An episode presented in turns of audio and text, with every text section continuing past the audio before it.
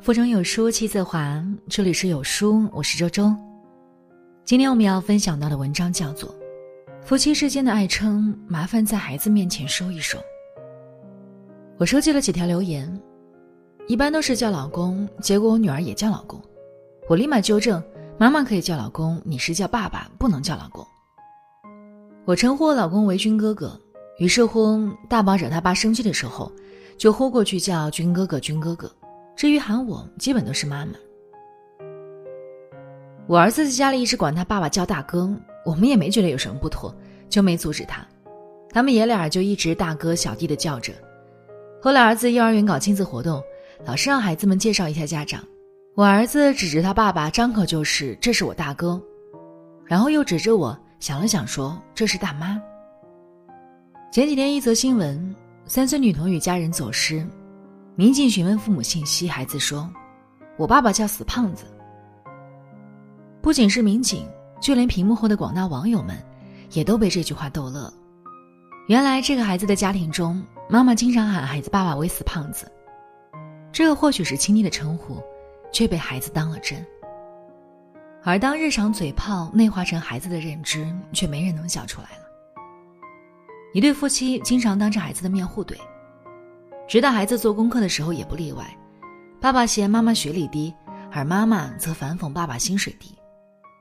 一次，妈妈要给孩子检查作业，没想到孩子说：“妈妈，爸爸说你是智障，我怕你会算错。”原来，大人间的所有互动都在潜移默化的影响着孩子。我们常说父母是孩子的榜样，所以我们要提高自己，学习如何与孩子相处。但我们都忽略了一点，亲子关系并不是教育的全部，家庭才是。孩子，远比我们想象中的更敏感。托尔斯泰有句名言：“全部的教育，或者说千分之九百九十九的教育，都能归结到榜样上，归结到父母的行为上。”上周，同事文姐在办公室吐槽八岁的儿子。文姐说：“孩子什么都挺好。”就是说话没大没小，他想喝水会对文姐说：“喂，给我倒杯水。”他想吃虾会对奶奶说：“哎，奶奶，晚上做虾给我吃。”在学校，他对同学以“爱”“喂”的称呼，甚至有时对老师说话也会这样。因为这事儿，有老师还专门跟文姐沟通过几次，文姐也试过和孩子谈，但基本无效，好个两三天之后照旧。孩子虽小，但常用这种语气，自己显得太不礼貌。正当大家唏嘘的时候，财务部张哥推门进来：“哎，昨天的合同给我一份。”只见文姐快速递出去一个文件夹。文姐和张哥是公司的夫妻档，我们经常用默契来打趣他们严丝合缝的配合。但这次，我心里一动，问文姐：“平时你们夫妻在家都会怎样称呼对方？”老夫老妻了，哪有什么称呼？当了一天的同事，晚上回家连话都不想跟他说。同样的事情也可以有截然不同的结局。综艺《爸爸去哪儿》五中有一期，夹子辈想吃鸡腿，就对爸爸陈小春说：“嘿，我想吃那个，你给我夹。”陈小春当时几乎愣住了，不过他控制住自己的暴脾气，把菜夹给夹子辈同时严肃又极为认真的对夹子辈说：“嘿什么？”我是爸爸，不能嘿，要叫爸爸，知道吗？后来，加斯 r 再也没叫过嘿，不仅对陈小春，也对节目中的任何人。称呼不仅是单纯的名号，更是一种社会化身份认同的体现。在一个不把称呼当回事的家庭里，孩子意识不到社会化身份重要性，把不礼貌当有趣，难以获得社会认同。董卿说。你想要孩子是什么样，自己就先成为那个样子。因为孩子的脾气秉性，很大程度上可以折射出家庭和父母的修养。从心理学上说，夫妻间的称呼是彼此亲密的直接体现。《军师联盟》里，吴秀波饰演的司马懿与刘涛饰演的张春华伉俪情深，但剧外，剧情却被史学家诟病，理由就是。史书上司马懿对张春华的称呼“老物”，据记载，有次司马懿生病，张春华前往探望，司马懿大呼：“老物可憎，何凡出也？”翻译成大白话就是：“老东西真讨厌，快出去。”张春华自觉受辱，遂绝食，而儿子们也自觉站在母亲一边，同时以绝食要挟父亲。司马懿只得认罚，不过他仍心有不甘地说：“老东西没啥可惜的。”就是把坑了我的儿子们，老物不足惜，虑困我好儿儿。看一个家是否有温度，不要看房价几何、权势多厚，要看这个家庭里的人都是如何称呼对方。确切的说，是夫妻间如何称呼彼此。当下热播的《如懿传》里，因为十三阿哥的夭折，皇帝心生埋怨，疏远如懿。数月过去，皇帝再见如懿后，开口的第一句话竟是。皇后近日可好啊？之前皇帝一直都称皇后为如意，如今皇后的称呼一出口，不光如意，连观众都知道帝后是彻底生分了。心理学研究表明，情感隔离是冷战夫妻的最常见特征。就是说，如果夫妻间感情不和谐而又不讲明示。他们往往会尽可能的保持一种克制的相处氛围，俗称生分。笑容可以伪装，言辞可以粉饰，但对彼此疏离感的称呼，是骗不了孩子的。在这种家庭中长大的孩子，往往在面对困难时会倾向于选择逃避，因为他们从父母处学来的就是冷处理。武志红在《为何爱会伤人》里说过。夫妻间的亲密关系是一个家庭的定海神针。只有当孩子意识到父母间的亲密时，他们才会心无旁骛的看世界。我们能给孩子最好的教育，就是用行动告诉他们：爸爸爱妈妈，而妈妈也爱着爸爸。少在孩子面前用称怪式称呼。嗔怪式称呼，比如妈妈叫爸爸“死胖子”“死鬼”，爸爸叫妈妈“小弱智”等。这类称呼更适合私密的情感宣泄，不适宜在孩子面前频繁互称，因为孩子无法理解大人的小心思，即使是懵懵的懂了点，也会因羞于对外人言而对父母的行为生出羞耻感。秀恩爱如霍思燕、杜江夫妇，在孩子面前也是带入孩子视角，用爸爸妈妈称呼彼此，反而更显温馨有爱。管理情绪，给孩子多点安全感。对孩子来说，父母对彼此的称呼，是家庭感情是否牢固的晴雨表。这份晴雨表，直接决定着孩子能获得多少安全感。父母越恩爱的家庭，孩子的安全感越高。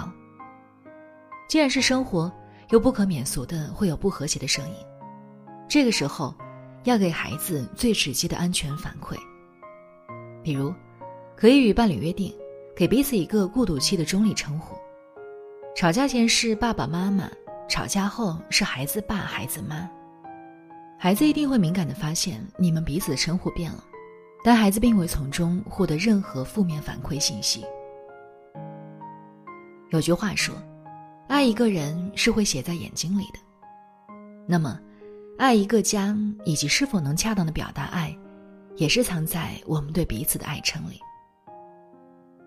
杨绛称钱钟书为莫存，那是他的字；钱钟书则叫杨绛为季康，那是他的名。再爱再亲密的关系，都尊重彼此的独立人格，多好。好的称呼一定是克制的，既不会甜到发齁，也不会冷到伤人。身为父母，只有当我们彼此尊重、彼此相爱时，这个家，才是个有温度的家。正如杨绛先生所说：“好的家庭，好的教育，才会有好的孩子。”愿每个家庭里的人都深爱，并被彼此温柔相待。好了，那今天的文章呢，就和大家分享到这里了。我是周周，如果你喜欢这篇文章的话，不要忘记在文末给我们点个赞哦。那我们下期再见。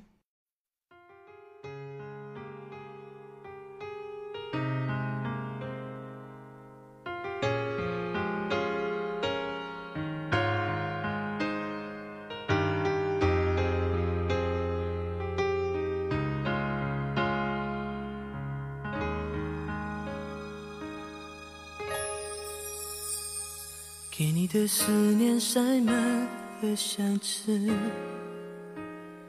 托邮才安全送到你住的地址。你看到我的名字，忍着的眼泪，多么像个坠落的女子。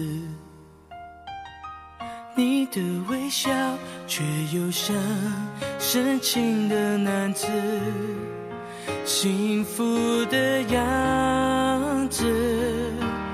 爱你就像做不好的孩子，相信我可以帮你穿上心爱的鞋子。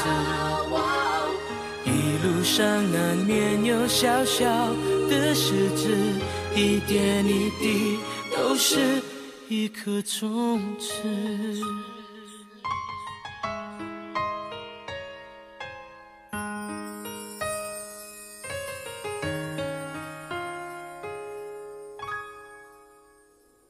慢慢的学习相处的方式，用你的笑聪明填上我的双手合十，决定答应你，当你朋友不断问起时，你会得意的聊着我们的故事，快乐的样子。爱你就是为了过好日子，谁叫你已经成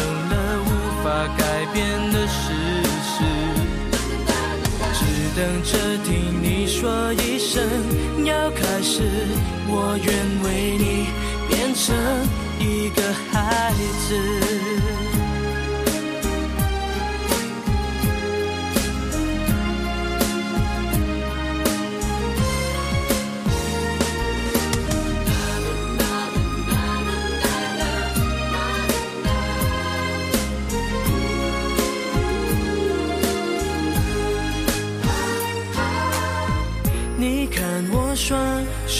是决心要为你，为你日夜不断祈祷时，希望生活里周围有你的样子，幸福的样子。爱你就像做不，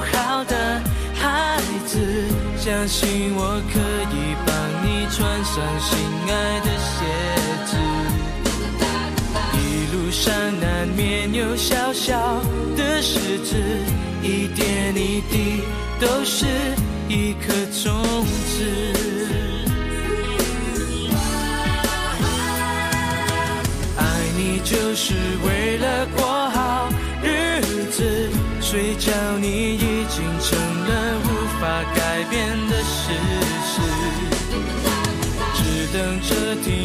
说一声要开始。